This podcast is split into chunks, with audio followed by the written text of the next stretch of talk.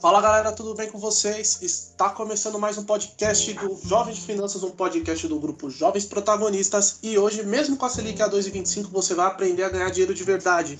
E hoje estou com eles. Olá, JPs, aqui quem fala é o Gabriel. E aí galera, aqui é o Daniel.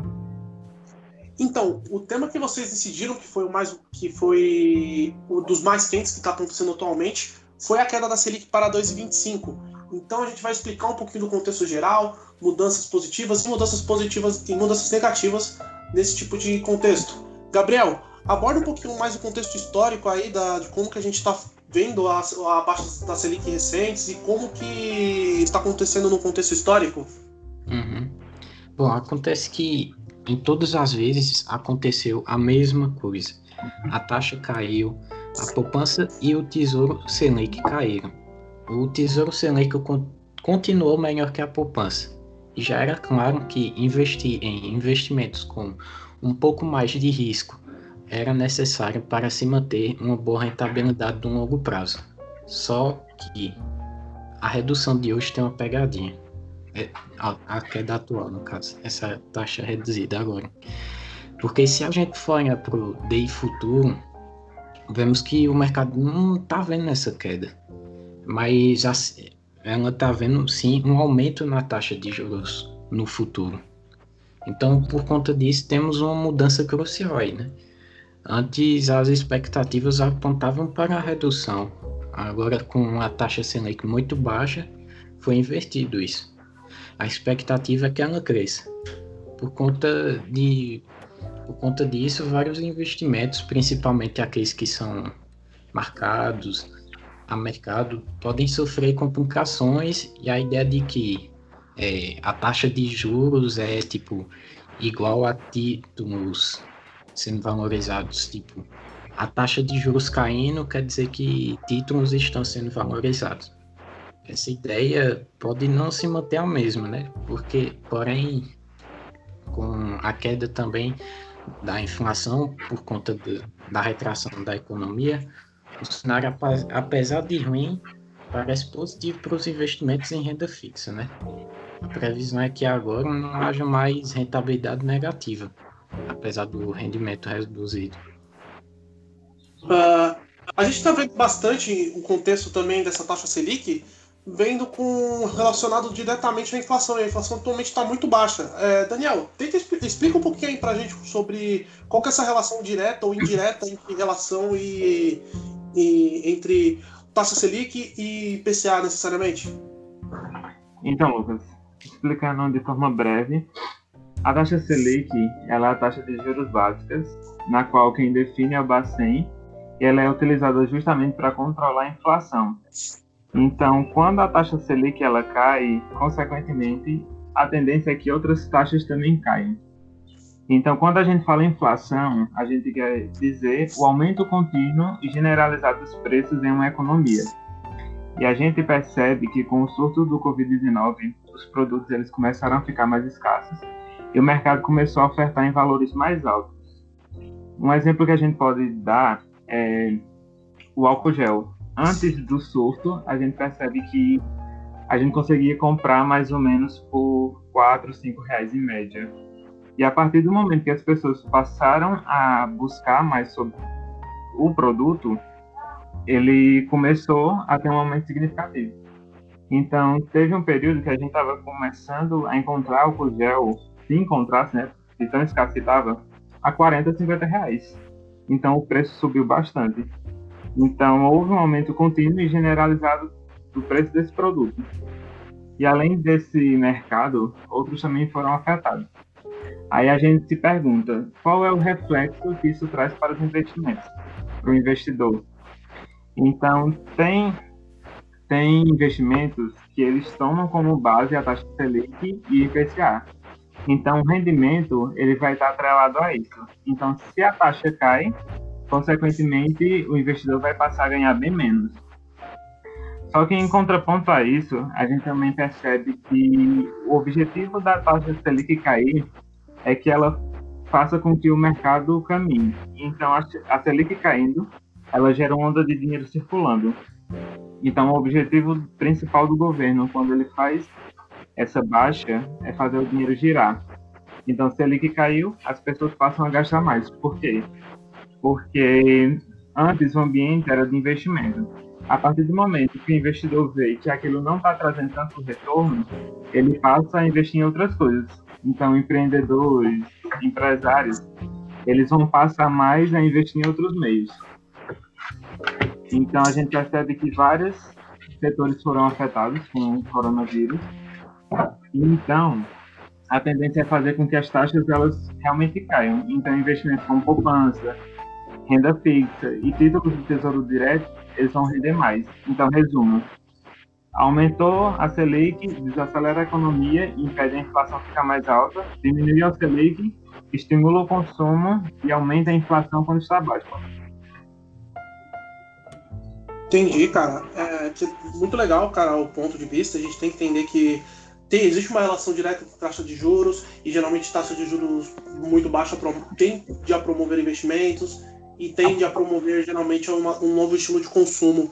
Então a gente, é legal entender que cada tipo de taxa de juros promove um jeito diferente de, de estilo de como consumir, de estilos como a gente precisa fazer e viver as coisas, porque muda bastante. Cara, agora que o que a gente vai querer expor é um, um, um, outro motivo referente à queda da Selic, né?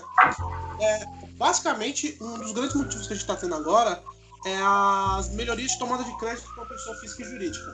Por que essa, essa melhoria ocorreu? Porque, basicamente, a taxa de juros ela também influencia é, diretamente a, o contexto de de como a gente vai. A taxa de juros influencia diretamente o contexto da Selic e isso impacta diretamente no DI.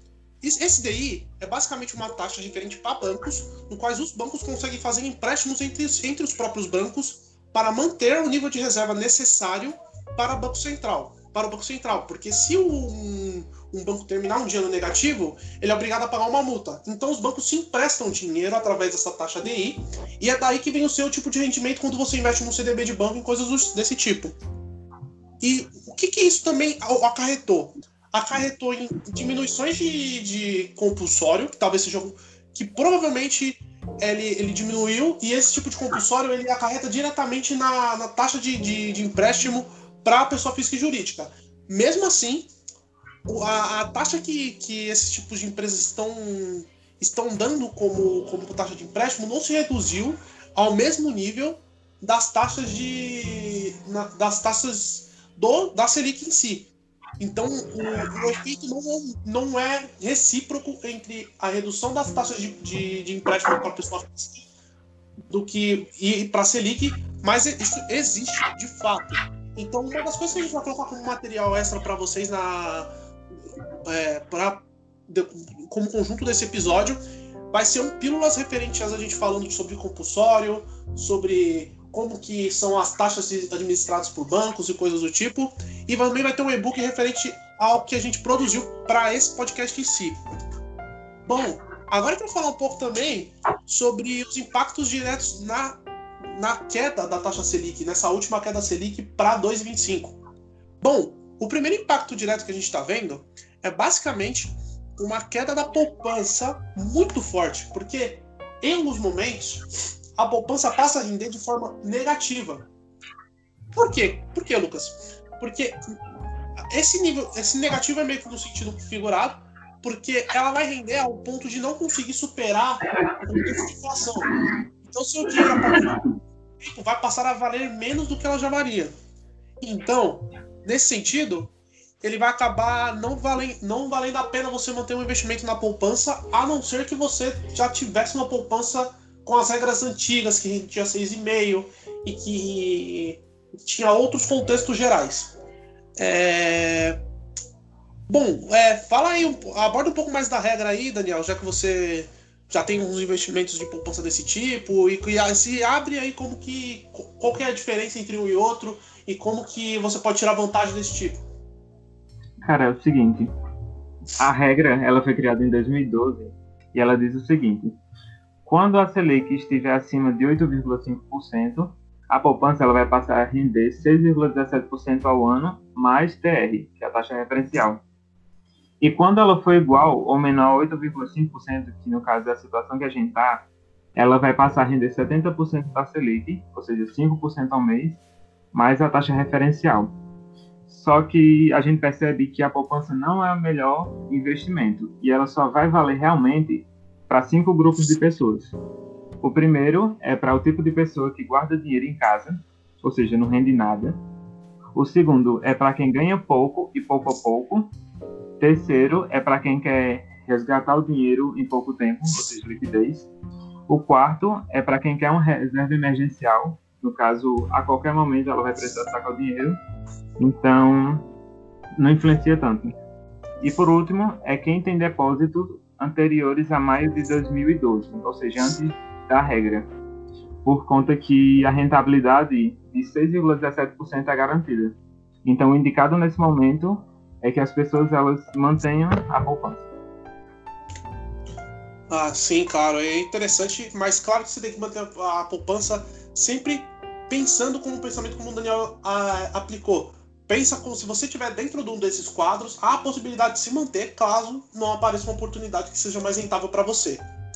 É... Uma coisa interessante a se ver também é a expansão e a quantidade de novas opções dentro tanto de bolsa de valores como outras opções de investimento, cara.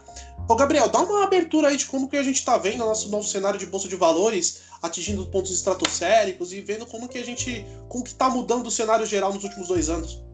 Bom, é que com essa grande queda na taxa Selic, né, por mais que o, a taxa DI futura está prevendo um, um aumento dessa taxa, né, uma volta da taxa considerável de rendimento, é, muitos investidores em renda fixa do Brasil é, estão transitando para a renda variável, ou seja, estão investindo na bolsa de valores, essas coisas.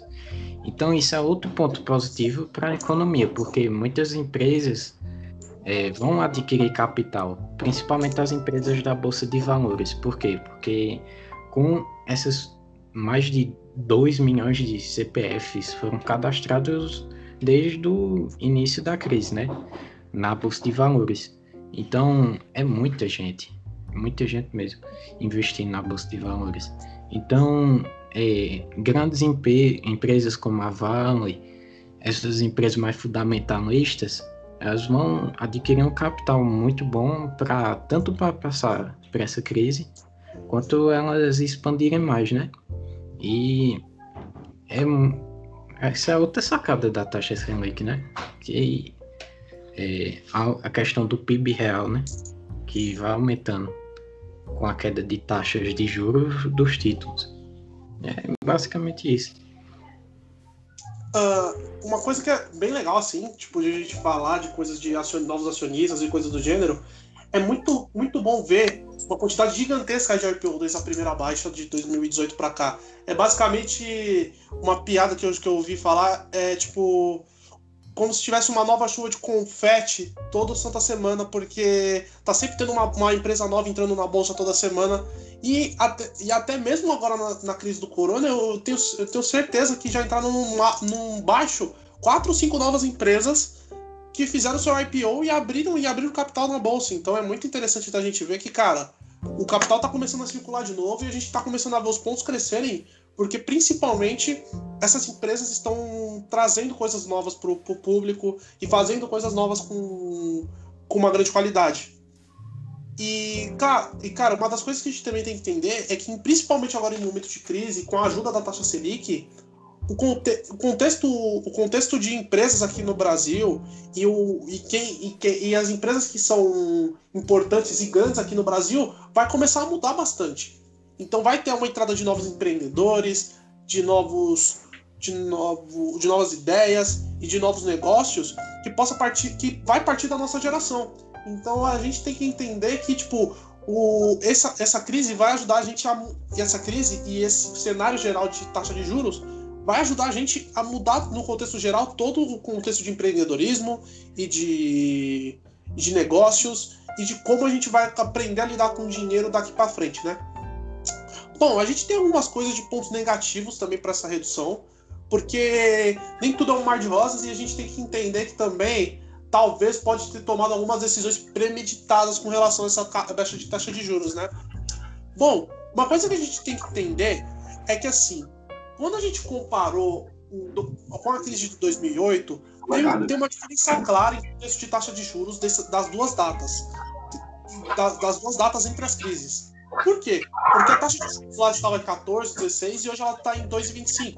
Essa diferença faz com que o, o investidor estrangeiro, o investidor, principalmente pessoa física, ela não tenha tanta vontade de querer investir aqui no Brasil. Porque o capital dela não vai investir tanto a ponto de, ser um, de, de assumir o risco de investir dentro do capital brasileiro. O que, que isso faz? Essa menor entrada de divisas e principalmente a, o, a, o gasto de reservas, com principalmente auxílio emergencial e outros tipos de auxílio desse tipo, fazem com que a possibilidade de haver ainda uma maior desvalorização cambial do que já aconteceu agora. Então, é, é, dependendo da, do futuro, pode ser que uma nova redução leve, eleve o, o, valor do, do, do, real em comparação ao dólar para 8, 7 reais, coisas do tipo. Então a gente não sabe, mas esse tipo de coisa é um tipo de política que pode agravar o contexto cambial. É, outra coisa é que, assim, os tipos de política de, de monetárias, que são geralmente cortes de taxa de juros, ou aumento, claro, ele, ele ah, não gera um impacto imediato na economia. O que, que isso significa? Esse tipo, esse tipo de medida ela tem uma, uma espera para atingir o consumidor final. Isso gira em torno de um ano, um ano e meio, isso depende de pessoa para pessoa. Porém, por conta dessa da crise. Ah, bom, uma coisa interessante que a gente tentar, que o Gabriel falou, que é muito interessante, é, o, é a quantidade de IPOs que também estão acontecendo dentro da Bolsa de Valores. O que isso implica diretamente, cara? Isso implica que, tipo, o mercado está querendo se reerguer, está querendo montar coisas novas, trazer coisas novas. E isso faz com que tenha um maior incentivo ao empreendedorismo, a vir a novas empresas, a ter novas empresas sem todo o capital em bolsa e trazer algo novo para o mercado. O que, que isso faz, cara? Isso faz com que o, o, número de pontos da bolsa cresça e que a gente consiga também crescer o mercado como um todo. Isso pode fazer com que o Brasil melhore de uma maneira que nunca foi vista antes e de uma maneira muito diferente, com outros tipos de empresa, com outros tipos de negócio rodando, né? Bom, então agora a gente vai falar um pouco sobre pontos negativos da redução da Selic, né? É, um dos pontos negativos é o risco que é relativo à menor entrada de divisas e de reservas em moedas estrangeiras. Por quê, cara? Porque no contexto geral, uma taxa de juros baixa não traz incentivo para o cara, pro cara que é de fora do país tomar o risco brasileiro de investir, porque mesmo a gente vendo em comparação, os países de que, que a moeda é ligeiramente mais valorizada e coisas do tipo, o, o cenário de taxa de juros e de coisas do tipo é um pouco mais seguro. Então, como a taxa de juros ultimamente é baixa, o, o, o estrangeiro ele não tende a, a, se ver comprando moedas reais e comprando coisas do, e comprando títulos e ações brasileiras, porque não está sendo não está sendo eficiente em alguns critérios pro cara pro estrangeiro. Então isso pode isso pode acarretar numa desvalorização cambial ainda maior do que está hoje. Por exemplo, o dólar chegar a 7 ou 8 reais no, no futuro próximo, caso venha uma nova queda de juros, né? Bom, uma outra, um outro ponto que é interessante da gente falar é uma é, sobre delay de políticas monetárias. Esse tipo de delay de política, a política monetária geralmente ela para ser efetiva, ela gera um ano, um ano e meio dentre a aplicação da, da política e o resultado de fato. O que, que isso faz? Isso mostra que, que tem algum risco de a gente não estar tá ainda surtindo impacto das reduções desde 4% da Selic até agora. Então, a gente não está vendo o resultado real. Então, pode ser que talvez essas reduções desde 4% até agora são, são inefetivas. Por quê? Porque talvez o impacto que teria com 4% fosse o mesmo que teria com 2,25%. Então a gente poderia não ter o, o, resultado se fosse de maneira mais gradual do que, foi, do que foi do jeito brasileiro. Então isso pode ser um risco. E atrelado a esse risco, também a gente tem a, o contexto chamado de armadilha de liquidez. Esse contexto de armadilha de liquidez é basicamente, partindo por parte da gente que é consumidor, a gente vê que a taxa de juros está tão baixa que a gente não busca investir em investimentos produtivos, a gente busca esperar até a taxa aumentar de novo. E a gente voltar, voltar a investir na taxa de juros, porque o contexto virou de taxa de juros e o contexto tende a ser aumentativo no futuro. Então pode ser que a pessoa opte por segurar o dinheiro, principalmente olhando a crise atualmente, falando, cara, eu não vou investir em nada com medo de perder o meu dinheiro, para esperar a taxa de juros reverter e voltar a um patamar mínimo que o cara tenha vontade de querer investir em alguma coisa. Então, esses são basicamente os pontos que podem ser negativos da, para a redução da Selic, mas a gente, no geral, acredita que a redução, as reduções são boas e talvez no futuro gere um impacto muito bom, principalmente para a gente que, que é jovem, está pensando no futuro e que quer criar novos negócios, novas maneiras, novos estilos de pensamento. Com certeza foi muito importante quedas de taxa de juros para a gente entender quais, como que vai ficar a economia em um cenário diferente, né? Bom, caras, dá uma, dê uma comentada aí e basicamente é esse, tipo, é esse tipo de comentário que a gente quer ter. Então, pessoal, comente aí o que vocês acham e como que vocês se veem geral da taxa Selic, se é positivo para vocês, se é, ou se pode gerar algum problema. Pois é, galera, é justamente isso. A gente está no momento em que a gente deve passar a investir mais no nosso negócio e utilizar o que a gente tem de empreendedorismo. Então é ter um olhar mais empreendedor e realmente fazer a diferença. E você, Gabriel, o que você acha, cara? Acho que é, manter caixa, eu acho bom, né? Ainda confio que vale a pena, mesmo assim, investir em taxa Selic. Eu mesmo me visto em título prefixi, prefixado já. Por quê? Porque ele já tem uma rentabilidade definida, então tem alguns títulos prefixados que não sofrem com a inflação, então eu ainda mantenho minha posição em caixa, em reserva de emergência por aí. Então, é, não tem muito que mudar não. Ficar ligado também nessas questões de tesouro que ele soma com a taxa de IPCA, é, tesouro com taxa sobre a inflação, ficar de olho sobre essas coisas, né? Porque o momento é muito indeciso, não tem como prever certamente como vai ser o futuro, mesmo com uma expectativa do mercado do DI futuro com a taxa subindo, né? A taxa Selic, mas no mercado da economia, bolsa de valores, ninguém tem certeza de nada, né? Então, é justamente isso.